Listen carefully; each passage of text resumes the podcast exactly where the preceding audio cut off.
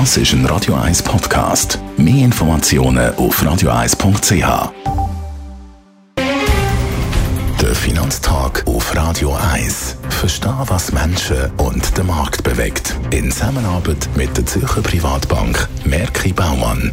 www.merkibaumann.ch der Finanztag heute Morgen mit dem Reto Gavelti von der Privatbank Merke Baumann. Guten Morgen, Gavelti. Guten Morgen, Jacki. Die Jamaika-Regierungsbildung, die ja da gescheitert ist in Deutschland, das überragende Thema. Wir reden von einer Staatskrise in Deutschland. Andere sagen, so schlimm ist es also auch wieder nicht.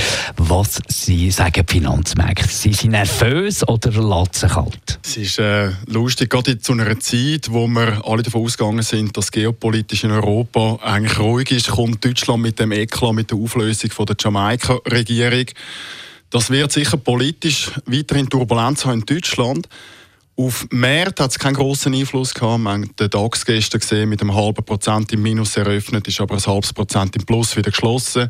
Auch die anderen europäischen Börsen positiv gewesen.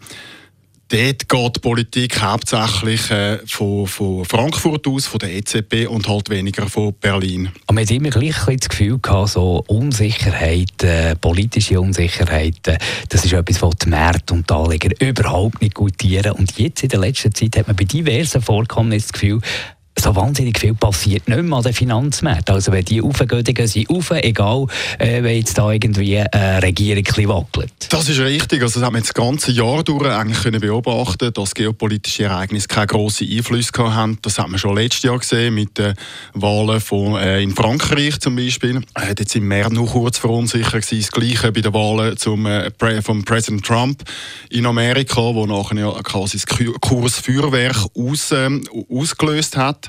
Man sieht einfach, dass die Grundstimmung sehr optimistisch ist bei den Aktienmärkten und dass man auch halt relativ wenig äh, Alternativen hat zu den, zu den Märkten. Kommt dazu, dass natürlich Nationalbanken auch mitspielen und mit deren expansiven Geldpolitik Märkte zusätzlich anführen. Wie seht ihr, wenn der Blick auf das Jahresende auf den Finanzmarkt, wie seht ihr so die ganze Aktien-Euphorie, wird die weiterhin so hoch bleiben, vielleicht sogar eine Jahresendrallye geben oder wird es da schon jetzt langsam eine Korrektur einläuten? Eigentlich ist alles angerichtet für einen weiteren Anstieg der Aktienmärkte. Wir haben die Nationalbanken, die mitspielen, moderate Inflation.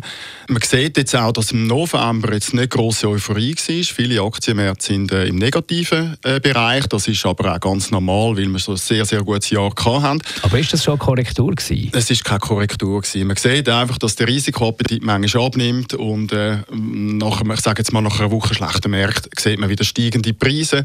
Äh, das ist ein gesunder Optimismus Minus, wo man äh, momentan kann ausmachen kann, äh, weit weg von einer Euphorie, würde ich sagen. Und ich denke, das wird auch so ins nächste Jahr übergehen. Danke, Reto Gavelti von der Privatbank Merki Baumann.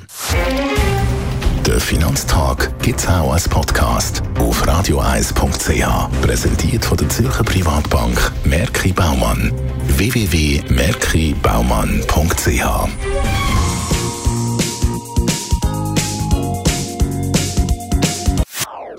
Das ist ein Radio 1 Podcast. Mehr Informationen auf radioeis.ch.